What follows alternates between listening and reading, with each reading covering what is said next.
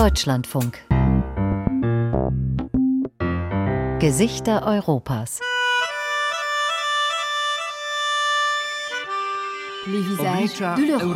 Figurile Europei. Europeiske ansikter. Lica Evrope. Faces of Europe.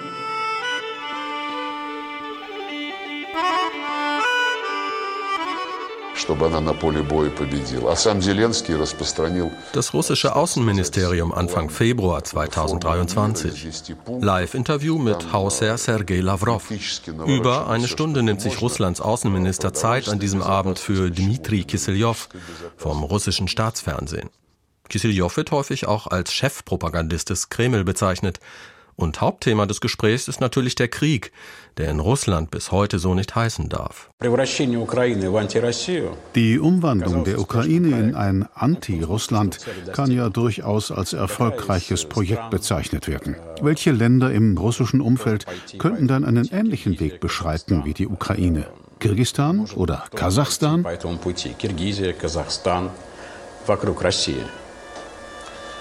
Сейчас э, на эту роль э, приглядывают Молдову. Da sehe ich vor allem die Republik Moldau.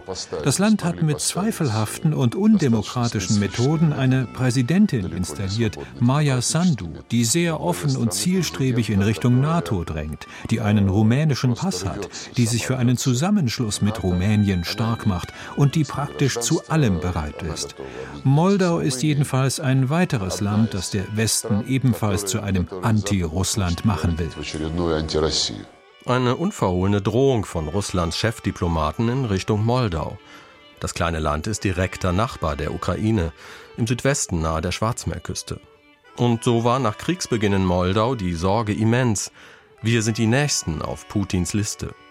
Die Sache lief und läuft bekanntlich anders als geplant für Russlands Militär im Ukraine-Krieg. Und dennoch dreht Moskau kontinuierlich an den Schrauben zur Destabilisierung Moldaus durch gesteuerte antiwestliche Proteste, Fake News, Cyberangriffe. Und in den letzten Wochen rückt der Krieg auch wieder spürbar näher, vor allem im Süden Moldaus, dort wo es nicht weit ist bis zu den ukrainischen Donauhäfen und der Schwarzmeermetropole Odessa.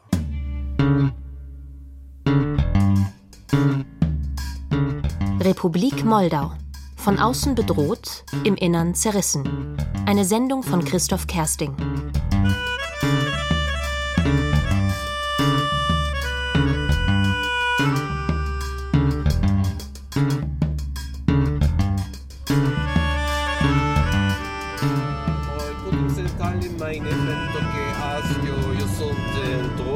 Déjà la, la porte George Lest, um, Serra Revin și meine vor, vor, uh, vor fi la oficio.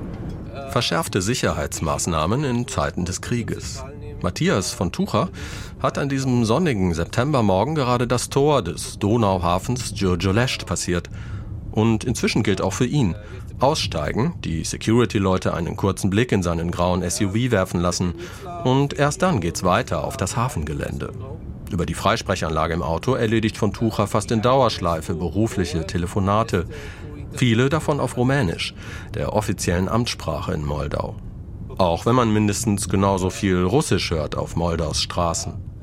Der 56-Jährige ist schon seit knapp zehn Jahren Direktor des Freihafens. Das Dorf Jojolesht mit seinen knapp 3000 Einwohnern der südlichste Punkt der Republik Moldau. Die Hauptstadt Chisinau, wo der deutsche Hafenchef wohnt und sein Hauptbüro hat, liegt gut 200 Kilometer weiter nördlich von hier. Das erste Terminal allerdings, was wir aufgemacht haben, das war in 2007, das war ein Ölterminal. Fünf Minuten später fahren wir im Schritttempo über eine Sandpiste und erreichen eine Anhöhe mit Blick auf die Donau samt Hafenanlagen. Links von uns ein drei Meter hoher Sicherheitszaun. Er markiert die Grenze Moldaus zur Ukraine. Sie sehen hier die beiden Wachtürme, wobei sich die moldauischen Kollegen hier oftmals auf die ukrainischen Kollegen verlassen. Ja, also wir befinden uns direkt an der Grenze und wir haben auch ähm, nur 430 Meter Zugang zur Donau. Also wir, wir sind hier am Dreiländereck. Ja, Denn Moldau grenzt hier auch an Rumänien. Flussaufwärts und in Sichtweite liegt die rumänische Hafenstadt Galați. Nur wenige Kilometer in die andere Richtung das ukrainische Reni, ebenfalls an der Donau. Dort und im deutlich größeren ukrainischen Donauhafen von Ismail weiter östlich gab es in den vergangenen Wochen immer wieder nächtliche russische Drohnenangriffe. Russland hat das Getreideabkommen mit der Ukraine im Juli auslaufen lassen und attackiert seitdem gezielt ukrainische Häfen an der Donau, über die das Getreide nun verstärkt exportiert wird. Allein bei einem Angriff auf den Hafen von Ismail Ende August wurden ukrainischen Regierungsangaben zufolge 13.000 Tonnen Getreide vernichtet. In der letzten Woche, glaube ich, hatten wir vier Angriffe nachts. Luftlinie ist der Hafen von Reni von uns sieben Kilometer entfernt. Und unsere Mitarbeiter, die kriegen die Situation natürlich äh, mit. Und äh, als sich jetzt die Häufigkeit der Angriffe auf Reni erhöht hat, ja, dann fangen dann schon die Arbeiter, die dann nachts dort sind, in der Nachtschicht arbeiten, ja, die Angriffe finden meistens zwischen 1 und 5 Uhr in der Früh statt, dann werden die schon nervös. Ja, und die die Flugabwehr Geschütze, wenn, wenn die feuern, ja, das sehen wir auf unseren Videokameras. Ja, wir können auch von unseren Videokameras sehen wenn es dort Einschläge gibt, ja, aufgrund der, der Entfernung. Und jetzt ist gerade vor, vor ein paar Tagen ähm, ist offensichtlich eine Drohne auf rumänischem Territorium abgestürzt, äh, gegenüber vom Hafen von Ismail. Das heißt, ich habe hier eine Bedrohungslage, die nicht nur daher kommt, äh, dass möglicherweise ein direkter Angriff ähm, auf den Hafen jetzt kommt, sondern äh, dass äh, möglicherweise ähm, Drohnen in der Zielsteuerung nicht richtig programmiert sind ähm, oder dass Trümmerteile auf den Hafen fallen können. Und das könnte in einer Katastrophe enden. Denn in den Silos und Tanks auf dem Hafengelände lagert neben Getreide und Speiseöl vor allem Dieseltreibstoff. Die Güter werden sowohl über den Hafen importiert, vieles geht aber von hier auch in die Ukraine oder nach Rumänien. Okay, ähm, Inzwischen fahren wir über das Hafengelände vorbei an Lagerhallen, Kränen, Bahnschienen in zwei Spurweiten, der alten sowjetischen Breitspur für Züge aus Moldau sowie der im restlichen Europa gängigen Normalspur für Züge aus und nach Rumänien. Der Krieg, sagt Matthias von Tucher, führe den Menschen in Moldau auf jeden Fall noch mehr vor Augen, wie wichtig Giurgiolest für das Funktionieren des Landes sei. Ja, weil wir ähm, wahrscheinlich dieses Jahr ein Volumen erreichen von zwei Millionen Tonnen. Ähm, viel davon ist Treibstoff, ähm, ist ähm, Export von Getreide, Import von wichtigen Gütern wie Kohle und ähm, wie, wie Düngemittel. Also insofern ist es selbstredend. Jeder weiß, dass es ein wichtiges strategisches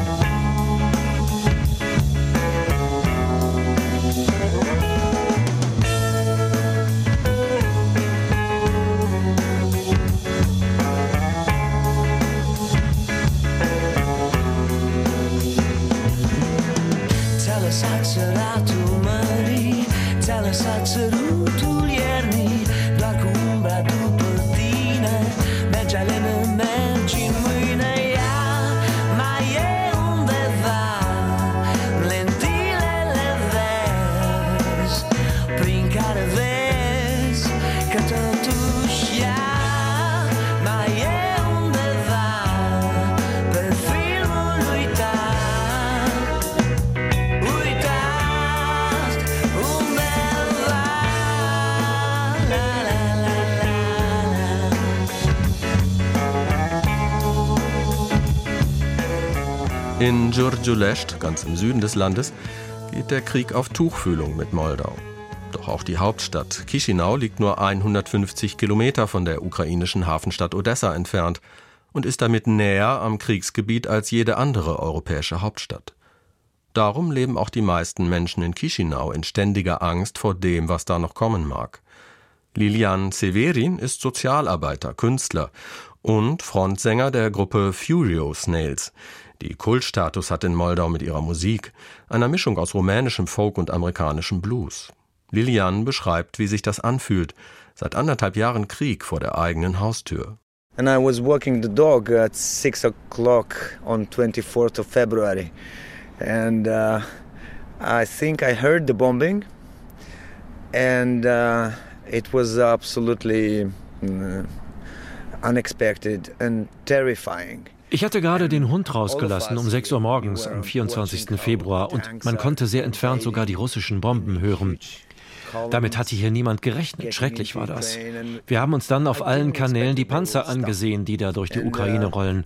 Und ganz ehrlich, ich konnte mir nicht vorstellen, dass sie an unserer Grenze Halt machen. Das war der totale Stress, totale Unsicherheit hier. Und wir waren uns sicher, wenn die Russen hierher kommen, dann passiert dasselbe wie in Butscha.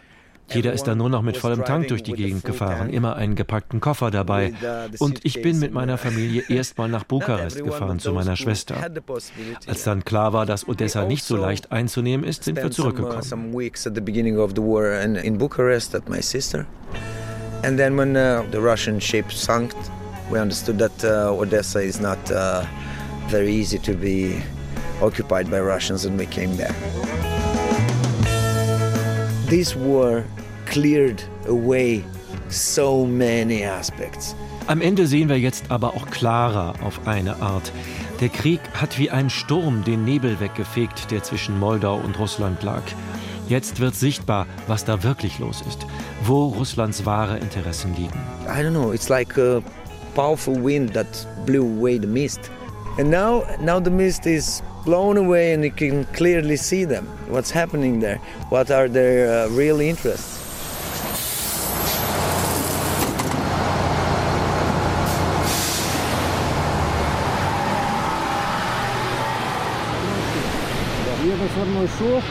видимо, от коррозии, от старости. От... Я говорю, что все да. Он разорвал, разорвался. Im Hafen von Giurgiulest hat Matthias von Tucher inzwischen seinen Schutzhelm aufgesetzt und inspiziert mit Ingenieuren aus dem nahen Odessa einen der Schiffsanleger. Vor ein paar Monaten hatte ein Frachter hier einen Pfeiler gerammt und schwer beschädigt. Jetzt werden die Reparaturarbeiten begutachtet. Viel Zeit hat der deutsche Hafenchef nicht. Im Verwaltungsgebäude des Hafens stehen an diesem Tag noch diverse Meetings an. Ich bin derweil mit Tatjana Galateanu verabredet. Sie ist die Bürgermeisterin von Giurgiulest und sitzt an diesem Vormittag etwas verloren in ihrem Büro hinter einem riesigen Schreibtisch. In ihrem Rücken hängen zwei große Flaggen an der Wand. Die moldauische in den Nationalfarben Rot, Gelb, Blau samt Wappen, daneben die blaue Europaflagge. Immerhin ist Moldau seit Juni 2022 EU-Beitrittskandidat. Die beiden Flaggen sind aber fast auch ein Sinnbild für die familiäre Situation der Bürgermeisterin.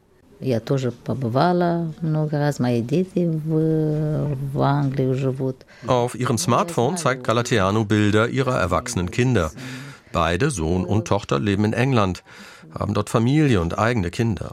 Auf den Hafen angesprochen, zählt sie zunächst einmal die Probleme und Belastungen auf, die damit einhergingen, ganz zu schweigen vom nahen Krieg. Die ganzen LKWs, der Lärm und Müll. Wir haben diese Woche mal nachgezählt, wie viele Trucks hier auf ihre Abfertigung gewartet haben tagsüber. 600 waren das. Die wollen in den Hafen oder über die Grenze nach Rumänien oder in die Ukraine und bilden endlose Schlangen. Das ist schon eine extreme Belastung für die Leute hier.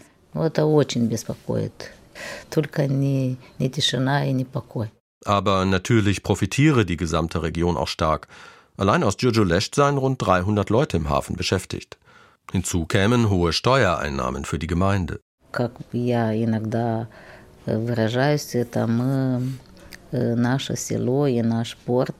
Ich sage oft, wir sind hier Moldaus Tor nach Europa. Und dort in Europa liegt auch unsere Zukunft, kein Zweifel. Ich weiß, wovon ich spreche. Ich kenne Europa und ich kenne auch Russland. Da gibt es ein paar große Städte, in denen die Leute normal leben, aber der Rest von Russland ist doch ziemlich verödet. So, jetzt muss ich hier mal abbiegen, ja? Jetzt muss ich das mal hier unterbrechen. Es ist schon dunkel, als Matthias von Tucher an diesem Abend über die neu ausgebaute Schnellstraße in Richtung Norden brettert. Oft schafft er es gar nicht zurück nach Chisinau. Dann fährt er eben über die Grenze und übernachtet im rumänischen Galatz. Von Tucher berichtet davon, wie es ihn, den gebürtigen Oberbayer und ehemaligen BMW-Manager, eher durch Zufall nach Moldau verschlagen hat. Dass er diesen Schritt aber nie bereut hat und sich die Dinge vor allem seit dem Machtantritt der pro-westlichen Präsidentin Maya Sandu 2019 spürbar zum Positiven verändern. Nur beim Hauptübel, dem Thema Korruption, beiße auch die aktuelle Regierung bislang auf Granit. Ja, also ganz ehrlich, ich schaue mittlerweile nur noch, gibt es Ergebnisse. Und da muss ich sagen, wir haben praktisch kein Ergebnis. Und der Widerstand des juristischen Systems, der Akteure, der Richter, der Staatsanwälte, der ist enorm. Natürlich steht die Regierung unter Beobachtung von internationalen Organisationen, ähm, von anderen Ländern und ähm, die EU und die ganzen Länder sagen natürlich, ja, ihr müsst es reformieren, aber alles mit legalen Mitteln. Und das ist natürlich hochgradig schwierig, wenn ich ein Gerichtssystem habe, was ähm, mafiös ich sag mal, vollkommen unterwandert ist, wo ich nicht einen einzigen Staatsanwalt jeweils gesehen habe, ähm, der, sage ich mal, wirklich unabhängig, objektiv arbeitet. Und wie will ich so ein System mit, mit legalen Mitteln reformieren. Ja. Ähm, Einen wirklichen Plan B mit Blick vor allem auf den Krieg in der Ukraine hat Matthias von Tucher nicht in der Schublade. Da klingt er relativ gelassen. Nein, es gibt keine Pläne, die Zelte abzubrechen. Ähm, also ich werde noch ein paar Jahre sein. Gut, es hängt alles dann von weiteren Entwicklungen ab. Aber ich gehe jetzt nicht davon aus, ähm, dass hier diese äh, Kriegshandlungen dann eine Rolle spielen in dem Sinne. Ja.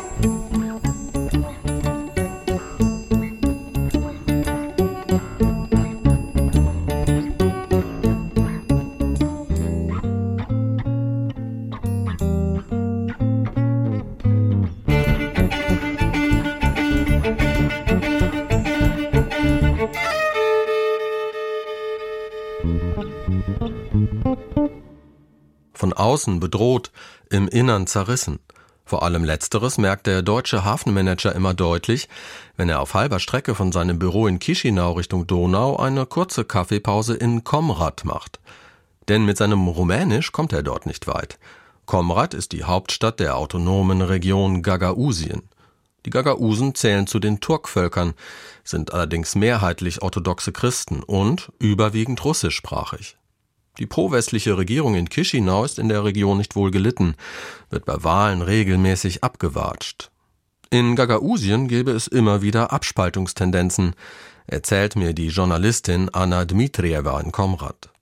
Manche politische Beobachter sehen das Konfliktpotenzial in Gagausien sogar noch höher als in Transnistrien, der abtrünnigen Region im Osten Moldaus mit der Hauptstadt Tiraspol. Transnistrien hängt am Tropf Moskaus, hat eine eigene Regierung und Währung.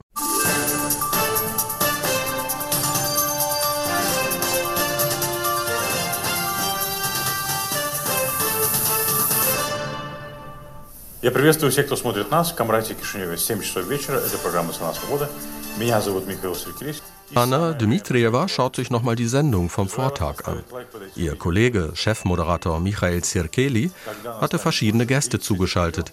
Hauptthema die Kommunalwahlen in Moldau Anfang November, vor allem mit Blick auf Gagausien. Anna Dmitrieva sitzt vor ihrem Rechner in den Redaktionsräumen von Nokta, einem Newsportal in Komrad, das mehrmals wöchentlich online auf Live-Sendung geht. Cena Svobody, Preis der Freiheit heißt das politische Diskussionsformat, das gerade über Annas Bildschirm flimmert. Die 35-Jährige ist Producerin der Sendung. Мы записываем здесь передачи, которые транслируются на русском языке. Мы говорим о wir berichten auf Russisch eigentlich über alles Wichtige in der Welt und in Moldau, auch über die russische Aggression in der Ukraine zum Beispiel. Wichtig dabei ist ganz einfach, die Menschen in Gagausien sollen Zugang zu möglichst unabhängigen Informationen bekommen. Offiziell sind russische Fernsehkanäle in Moldau ja seit Kriegsbeginn verboten, um diese ganze Propaganda abzuschalten. Leider gilt es aber nicht für Gagausien. Hier vergeben die lokalen Behörden einfach weiterhin Lizenzen an russische Kabelkanäle, darunter auch Staatsmedien wie der Nachrichtenkanal Rossiya 24. Die meisten gucken das. Und das färbt hier natürlich ganz stark auf die Haltung der Leute ab, etwa wenn es um den Krieg in der Ukraine geht. Э, э,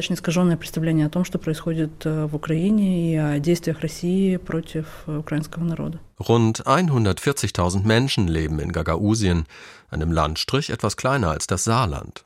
Alleinige Amtssprache in Moldau ist eigentlich Rumänisch. In Gagausien allerdings zählen auch das dem Türkischen verwandte Gagausisch und Russisch dazu. Bei den letzten Gouverneurswahlen im Frühjahr gewann die Kandidatin der russlandfreundlichen, inzwischen aber verbotenen Shor-Partei, Jewgenia Guzul. Auch sie genießt Sonderrechte, ist offiziell Mitglied des moldauischen Kabinetts und arbeitet dort konsequent und ganz unverhohlen gegen den pro-westlichen Regierungskurs. В случае с Гагаузией э, мы можем сказать, что, как это ни странно, man kann sagen, wenn es um offene Provokationen mit russischer Unterstützung in Moldau geht, dass die gagausischen Politiker da sogar offener zu Werke gehen als etwa die Leute in der abtrünnigen Provinz Transnistrien. Es gibt nicht wenige Experten und Insider in Chisinau, die sagen, inzwischen ist Gagausien für die innere Stabilität des Landes sogar gefährlicher als Transnistrien. Von dort kommt eigentlich nicht viel seit Kriegsbeginn попыток дестабилизировать ситуацию, усугубить ситуацию. Tatsächlich gab und gibt es immer wieder pro-russische Proteste in Komrad, wie etwa nach dem Verbot der linkspopulistischen kremlnahen Shor-Partei. Deren Namensgeber und ehemaliger Vorsitzender ist der Oligarch und Milliardär Ilan Shor. Shor selbst allerdings tritt nur per Videoschalte in Moldau auf. 2019 setzte er sich nach Israel ab nachdem er in Chisinau zu einer langjährigen Haftstrafe verurteilt worden war. Das Urteil wurde in diesem Sommer bestätigt, die Partei danach verboten. Shoah hatte seine Finger mit im Spiel, als 2014 quasi über Nacht fast eine Milliarde US-Dollar von Konten moldauischer Banken verschwanden.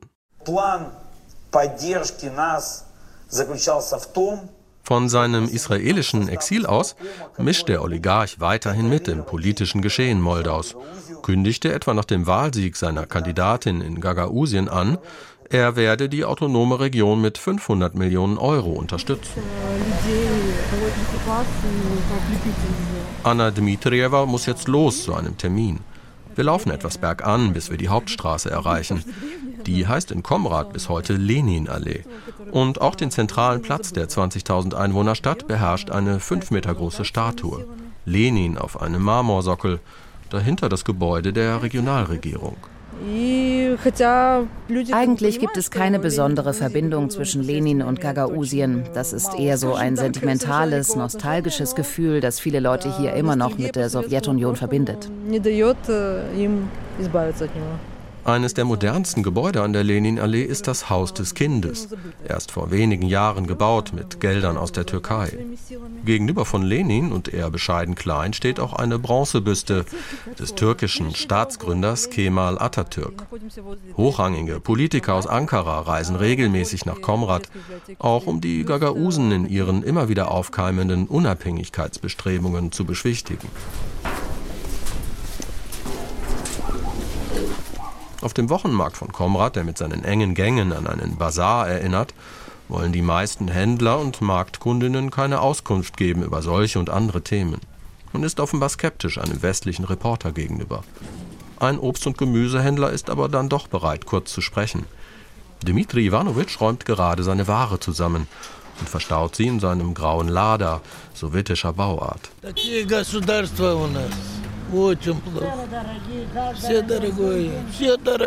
Schlecht, ganz schlecht geht es uns in Moldau.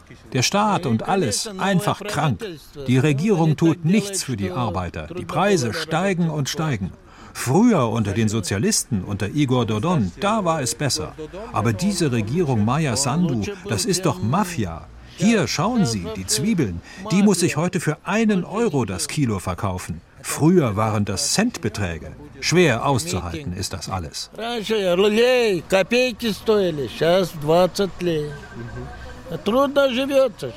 Mhm.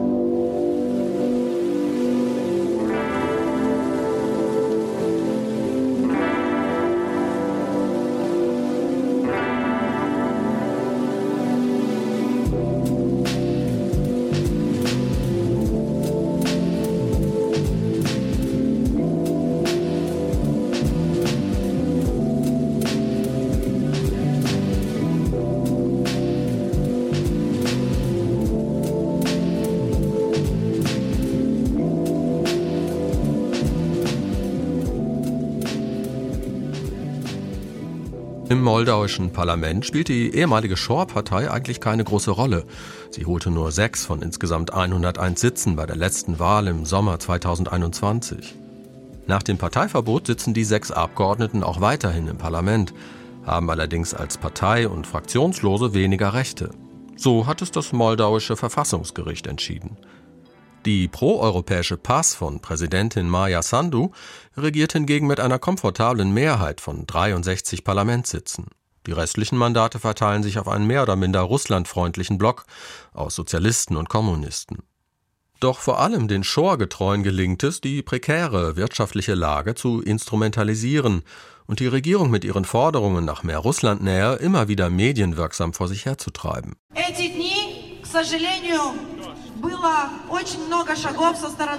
Neben Oligarch Shore ist Marina Tauber das bekannteste Gesicht der verbotenen Partei.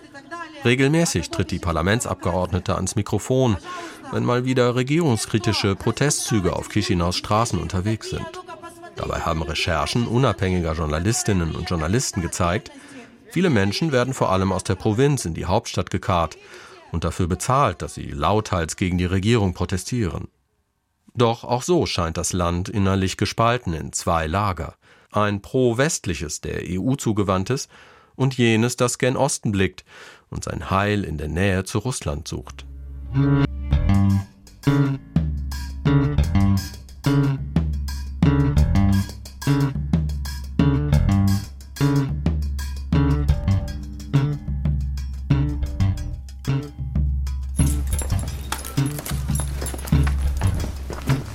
карту, вся наш вимплит Вот здесь мы начали работать.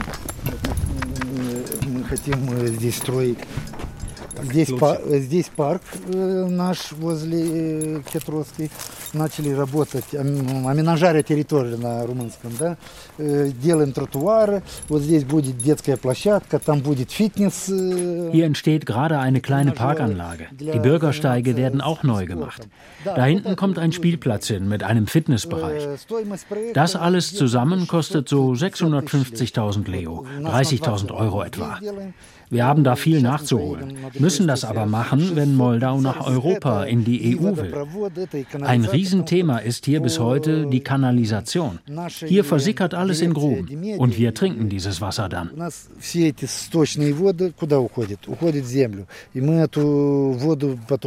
In einem Ort wie Ketrosu ist es gar nicht so verkehrt, wenn der Bürgermeister früher einmal selbst Bauarbeiter war. Leonid Zalewski jedenfalls weiß, wovon er spricht und er findet auch den richtigen Ton, um mit den Männern zu sprechen, die da gerade den Fußweg direkt vor seinem Rathaus pflastern. Ketrosu, knapp dreieinhalbtausend Einwohnerinnen und Einwohner, eine halbe Autostunde südöstlich von Chisinau gelegen. Es gibt genau eine asphaltierte Straße durch den Ort und die endet am Rathaus, einem zweistöckigen Plattenbau aus Sowjetzeiten. Mit dieser Vergangenheit hat der 42-jährige Bürgermeister nicht viel am Hut. Er ist Mitglied in der pro-westlichen Regierungspartei PAS, benennt aber auch ungefragt die drängenden Probleme in seiner Heimat Moldau.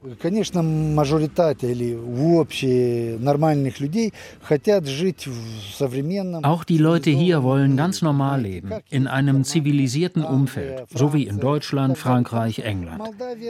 Aber wir befinden uns hier nun mal an einer Art Wegkreuzung zwischen Europa und Asien. Wir hatten die sowjetischen Zeiten, dann haben sich die Tore nach Europa geöffnet und wir haben diese neue Welt kennengelernt.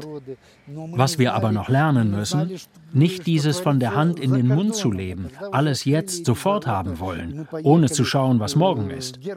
Unser größtes Problem, wir schrumpfen demografisch. Die Leute gehen weg, weil sie das, was sie suchen, hier nicht finden. Erschwingliche Lebensmittel oder Energiepreise etwa. Durch den Krieg in der Ukraine kletterte die Inflationsrate 2022 auf fast 30 Prozent in Moldau. Russisches Gas zum Heizen wurde im vergangenen Winter unerschwinglich für sehr viele Menschen. In dieser Situation holte Bürgermeister Salewski fast täglich seinen alten Trecker aus der Scheune, um in den umliegenden Wäldern Brennholz vor allem für die Alten in Kitrosu zu schlagen.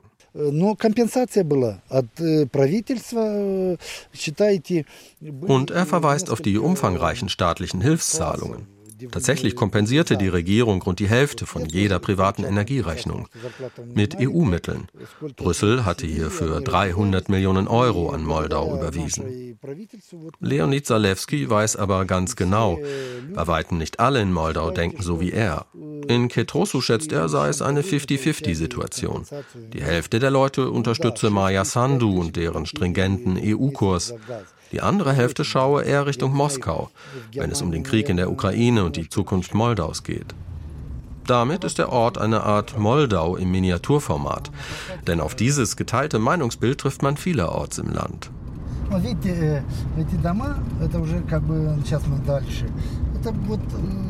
Im Auto des Bürgermeisters fahren wir durch Kitrosu. Die älteren Häuser am Straßenrand, erzählt Zalewski, hätten deutsche Siedler im 19. Jahrhundert gebaut. Die sogenannten Bessarabien-Deutschen waren ab 1814 angeworben worden, um das gleichnamige russische Gouvernement zu besiedeln und zu erschließen. Die Eltern des früheren Bundespräsidenten Horst Köhler etwa lebten dort bis zur Umsiedlung der Volksgruppe nach Deutschland im Jahr 1940 Говорите, ну, только на русском, потому что... Я ваш румынский язык не знаю. An einer Wegkreuzung steht eine Gruppe älterer Frauen und hält offenbar ein Schwätzchen. Leonid sagt kurz Hallo und ich komme mit Liana und Tanja ins Gespräch. Beide sind Rentnerinnen, verwitwet und wohnen Tür an Tür. Liana, Sie laden mich auf einen Tee ein und fünf Minuten später sitzen wir in Lienas kleiner Wohnküche bei Schwarztee, Weißbrot und Käse. In dem windschiefen Häuschen gibt es noch ein Wohn- und Schlafzimmer. An den Wänden etwas vergilbte Fototapeten mit Berglandschaften. Daneben gerahmte Bilder von Lienas Sohn und ihrem Enkel in Matrosenhemdchen. Sohn Sergei lebt mit seiner Familie in Chisinau, wo er als Fahrer arbeitet. Ой, пока я хорошо живу. Не могу сказать, что плохо. Ich will nicht klagen, mir geht es soweit ganz gut. Ich habe ein Dach über dem Kopf und baue viel selbst an im Garten. Von der Rente kann ich hier nicht leben. 140 Euro sind das im Monat. Das reicht noch nicht einmal für die Nebenkosten hier. Strom, Gas, Internet.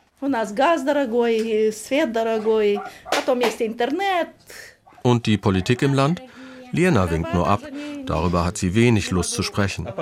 Auch ihre Freundin Tanja ist erst zögerlich, kommt dann aber doch ins Erzählen über Russland und die guten alten Zeiten, wie sie es nennt. У нас тут и беженцы эти есть, украинцы. Вот у меня знаю, дочка знаю, работает да, много, много. Äh, Prophylaktorie-Konstruktor тут на ботанике. Wissen Sie, meine Tochter arbeitet in einer Flüchtlingseinrichtung für Menschen aus der Ukraine. Sie bringt den Leuten Essen dort. Das sind alles gute Leute, aber niemand sagt da, die Russen sind alle schlecht. Das ist doch alles nur Politik. Und Putin, der ist auch nicht schuld am Krieg. Uns hier hat Putin jedenfalls noch nie etwas getan. Ich habe viele Verwandte in Russland. Die bekommen alle pünktlich ihre Rente. Die Kinder lernen ohne Schulgeld, anders als bei uns. So schlecht kann es also nicht sein da. Ich sehe uns auch nicht in der EU oder NATO. Richtig gut ging es uns doch nur früher, als es noch die Sowjetunion gab.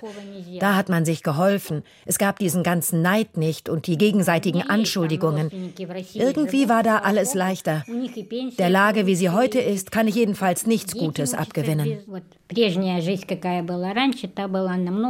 лучше и легче всем жилось. А сейчас я ничего хорошего не вижу. Wir sitzen noch eine Weile beisammen, verabschieden uns dann herzlich und ich laufe über sandige Pisten und Feldwege zurück zum Rathaus, wo ich Leonid Zalewski von meinen Gesprächen mit den Rentnerinnen berichte. Er kennt die Sowjetnostalgie und das positive Russlandbild vieler Leute natürlich allzu gut, schüttelt aber nur den Kopf. Es ist doch Russland, das für die ganze Situation hier verantwortlich ist. Die hohen Gaspreise durch den Krieg, all das. Und was tun die Leute? Sie schimpfen auf die eigene Regierung. Irgendwann, da bin ich mir sicher, werden auch diese Menschen im Rückblick verstehen, wir haben das absolut richtig gemacht mit unserer Entscheidung für Europa.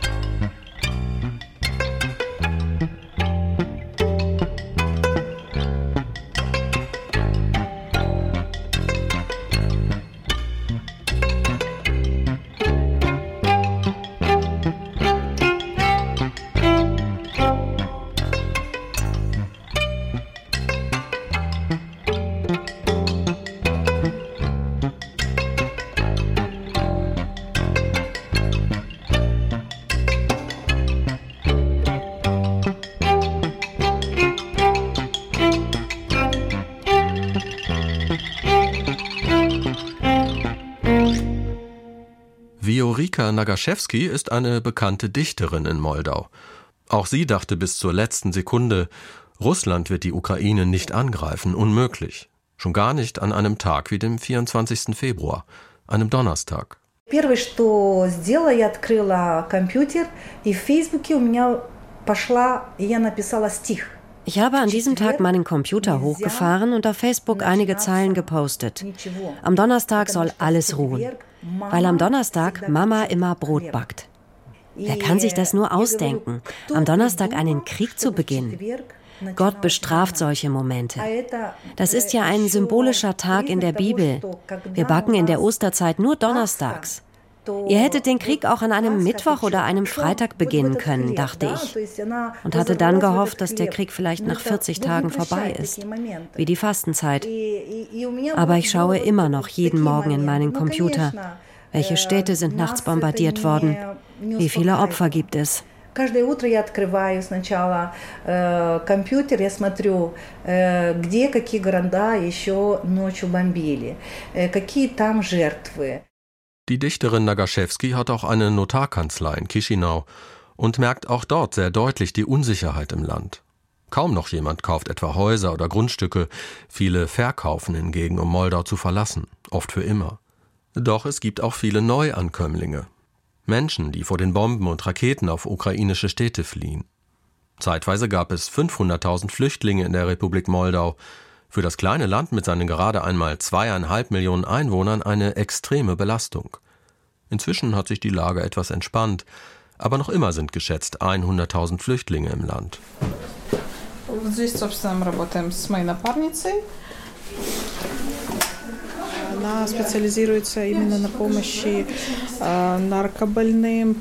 Wir kümmern uns hier vor allem um Drogenabhängige, Leute mit AIDS, ehemalige Häftlinge und seit letztem Jahr eben auch um Flüchtlinge aus der Ukraine.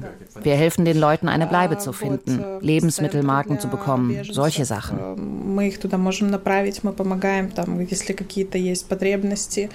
Viktoria Klewetz steht in einem etwas düsteren Büro der NGO Positiva, die ihre Räume in einem Hinterhof am Stadtrand von Chisinau hat.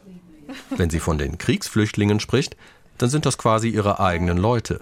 Viktoria selbst ist Ukrainerin, floh im März 2022 mit ihren beiden Kindern und der Oma nach Moldau. Eigentlich ist sie IT-Expertin, wollte sich aber sofort nützlich machen und landete so bei Positiva.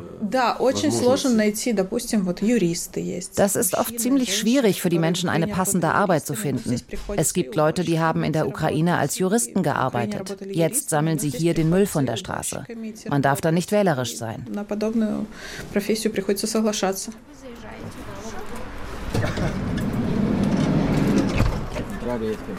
An diesem Morgen hat ein dreiköpfiges Team von Positiva einen Außentermin vor einem der vielen Flüchtlingszentren.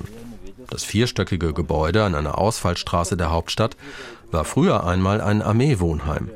Jetzt sind hier 150 Menschen aus der Ukraine untergebracht, vor allem Frauen und Kinder.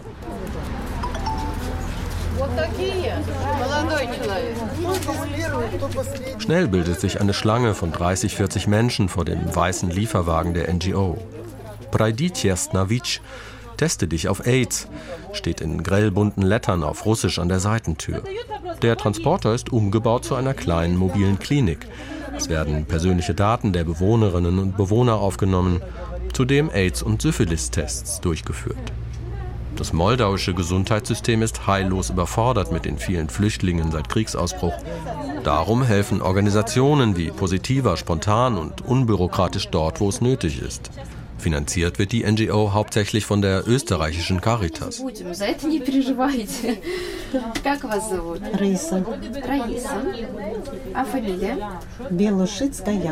Als eine der ersten klettert an diesem Morgen Raisa Belaschitskaya über eine Trittstufe in den kleinen improvisierten Behandlungsraum und setzt sich auf die Autorückbank. Ihr gegenüber gibt Anastasia Ceban die Daten der 70-Jährigen in einen Laptop ein. Name, Alter, Vorerkrankungen. Anastasia ist eigentlich Psychologin, arbeitet in einer psychologischen Tagesklinik, hilft aber auch im mobilen Untersuchungsteam von Positiva aus, wenn nötig. In einigen Tagen wird Raisa eine Chipkarte erhalten, auf der alles für weitere Untersuchungen gespeichert ist. Ein Kollege von Anastasia nimmt noch Blut ab und misst den Blutdruck.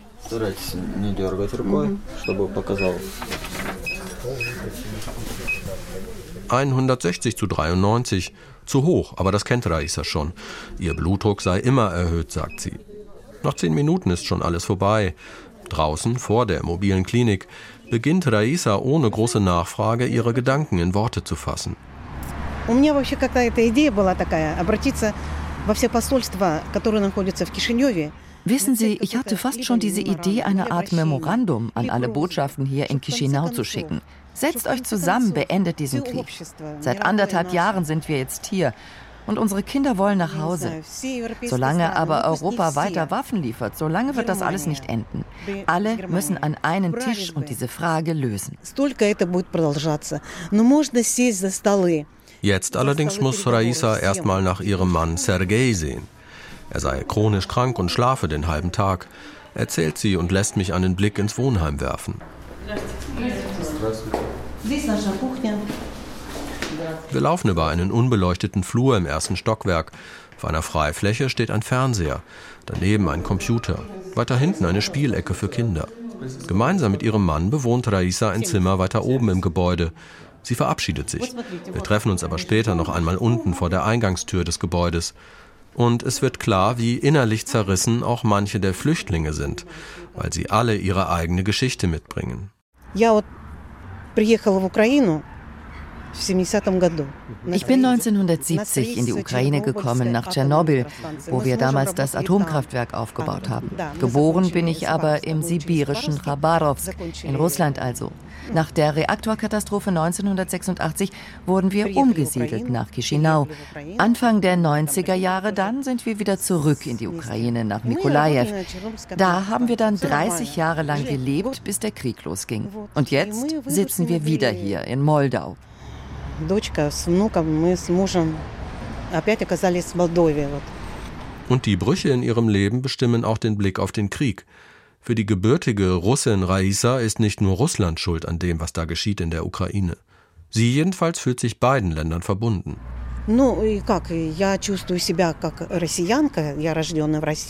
Ich fühle mich natürlich erstmal russisch. Das ist mein Geburtsland. Ich bin aber auch ukrainische Staatsbürgerin. Da habe ich ja ein halbes Jahrhundert lang gelebt und meine Kinder zur Welt gebracht. Für sie ist die Ukraine sowieso Heimat. Mein Sohn ist in Mikolajew geblieben, mein Enkel in Odessa um die Stadt zu verteidigen, wenn nötig. Die Ukraine, das war immer unsere Amme, sage ich gerne, weil sie uns ernährt hat. Die meisten Flüchtlinge in Moldau haben über die Monate das Land wieder verlassen, sind entweder weiter Richtung EU gereist oder zurück in ihre Heimatorte. Auch Raisa Belaschitskaya hofft, dass sie irgendwann zum dritten und letzten Mal in ihrem Leben den Weg in die Ukraine antreten kann.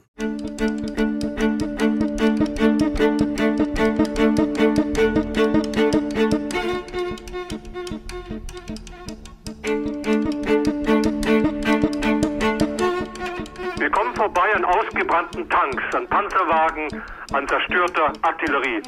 Der Krieg in der Ukraine erinnert die Moldauer an die schreckliche Zeit des Transnistrien-Konflikts.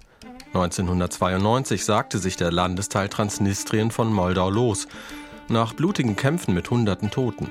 Ein ARD-Reporter berichtete damals aus der Stadt Bender. Überall zerbrochenes Glas und Patronenhülsen. In den verlassenen Gehöften brüllt das Kleinvieh. Die Bewohner sind längst geflüchtet oder tot. Bis heute gilt der Transnistrien-Konflikt als ein eingefrorener Konflikt nach dem Zerfall der Sowjetunion. Das heißt, er wurde durch eine Waffenruhe beigelegt, aber nicht gelöst. Und bis heute ist Transnistrien wirtschaftlich und militärisch von Russland abhängig. Es umfasst das Gebiet östlich des Flusses Dnister und liegt damit wie ein Keil zwischen der Republik Moldau und der Ukraine. Ein schmaler Streifen, in dem geschätzt 350.000 Menschen leben. Die Hauptstadt Tiraspol kommt wie ein Sowjetmuseum daher, mit Lenin-Denkmälern, Hammer und Sichel an jeder Ecke. Und seit über 30 Jahren stehen russische Soldaten in Transnistrien. 1500 Mann stark sollen diese Friedenstruppen sein. Transnistrien, das hört man oft in der Hauptstadt Chisinau, das sei so etwas wie der Stachel im Fleisch Moldaus. Dennoch gibt es Unerschütterliche, wie der Fährmann Sergei Balatu, der sich nicht abschrecken lässt von einer willkürlich gezogenen Grenze. Menschen, die kleine Löcher im Zaun nutzen, dort wo sie sich auftun.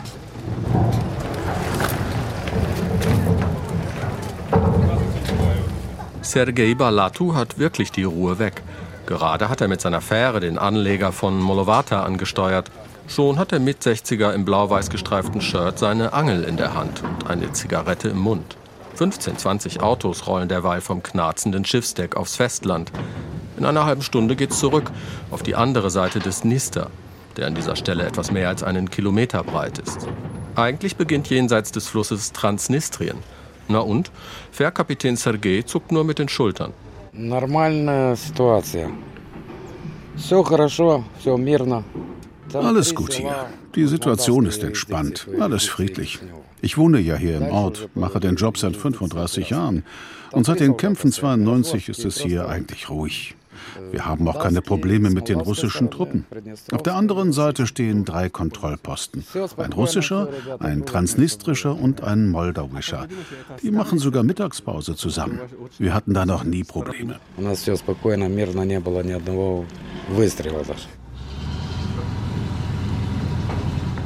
Lasse meinen Wagen am Anleger stehen und fahre mit auf die andere Seite.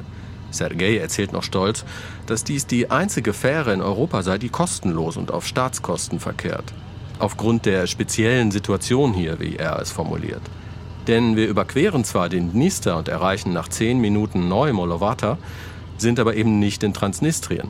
Es sind genau zweieinhalb Dörfer, die hier bis heute in einer zur Republik Moldau gehörenden Sicherheitszone liegen, komplett umschlossen von der abtrünnigen Region Transnistrien.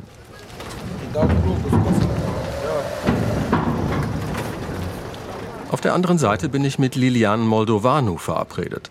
Der 47-Jährige lebt eigentlich in Chisinau, fährt aber zwei, dreimal pro Woche in die Sicherheitszone. Lilian besitzt hier 10 Hektar Land und baut Weinreben an. Die will er mir zeigen. Und in seinem weißen Cabrio fahren wir drei Kilometer weiter nach Kocher, auf eine Anhöhe mit Blick auf den Dnister. Но на этой территории здесь земля очень классная, и теруар здесь вы увидите, что это как Бордо. Hier, schau mal, der Boden, erstklassig, das ganze Gebiet hier, wie Bordeaux. Wir haben Sand und die Nähe zum Wasser, ideal für Weinanbau. Hier, das ist eine rote Traube, die Kraska heißt. Probier mal. Und da die weiße, das ist Castell. Das sind unsere Reben. Das Land da weiter hinten wurde aufgegeben. Die Leute sind alle weg Richtung Europa. Wir sind dabei, das alles noch dazu zu kaufen und neu zu kultivieren. 50 Hektar will er noch dazu kaufen. Seine Weine exportiert Lilian unter dem Label Casa Moldovanu vor allem nach Rumänien. Aber auch in Deutschland und China hat er Kunden. 20.000 Flaschen hat er im vergangenen Jahr produziert. September, Oktober sind da die wichtigsten Monate für den Weinbauern. Und Lilian steht sichtlich unter Strom. Er entschuldigt sich für einen Moment. Eine Zoom-Konferenz mit Geschäftspartnern in Rumänien.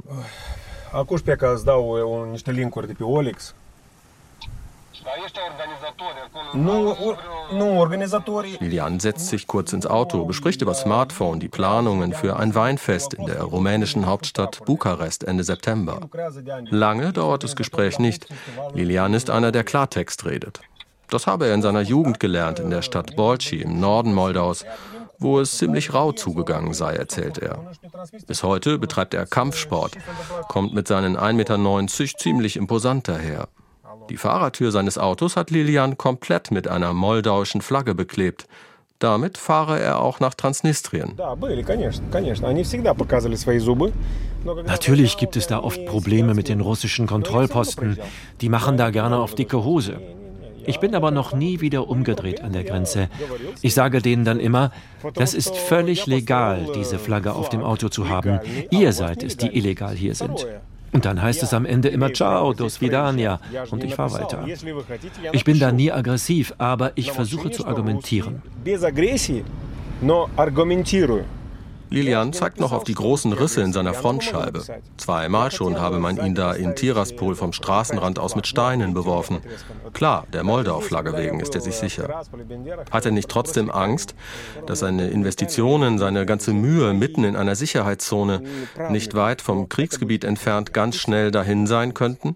Знаете, как я от этих людей и от украинцев научился wenn ich mir eine Sache bei den Ukrainern abgeschaut habe, dann ist das diese positive Immunität.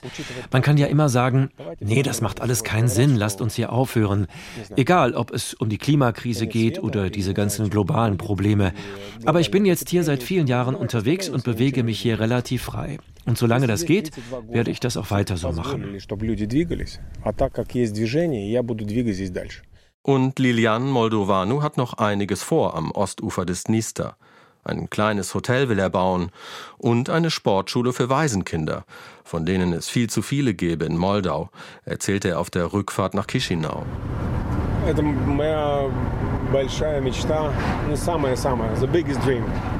Mein größter Traum ist, dass die Separatisten, die Besatzer, unser Land endlich verlassen. Ich muss gar nicht lange leben unbedingt, nur bis zu dem Moment, wo wir diese Erde zurückbekommen. Darum habe ich auch den größten Respekt vor den Ukrainern, die für ihre Heimat kämpfen. Und klar ist doch, nur wegen ihnen können auch wir hier in Moldau im Moment zumindest ruhig schlafen.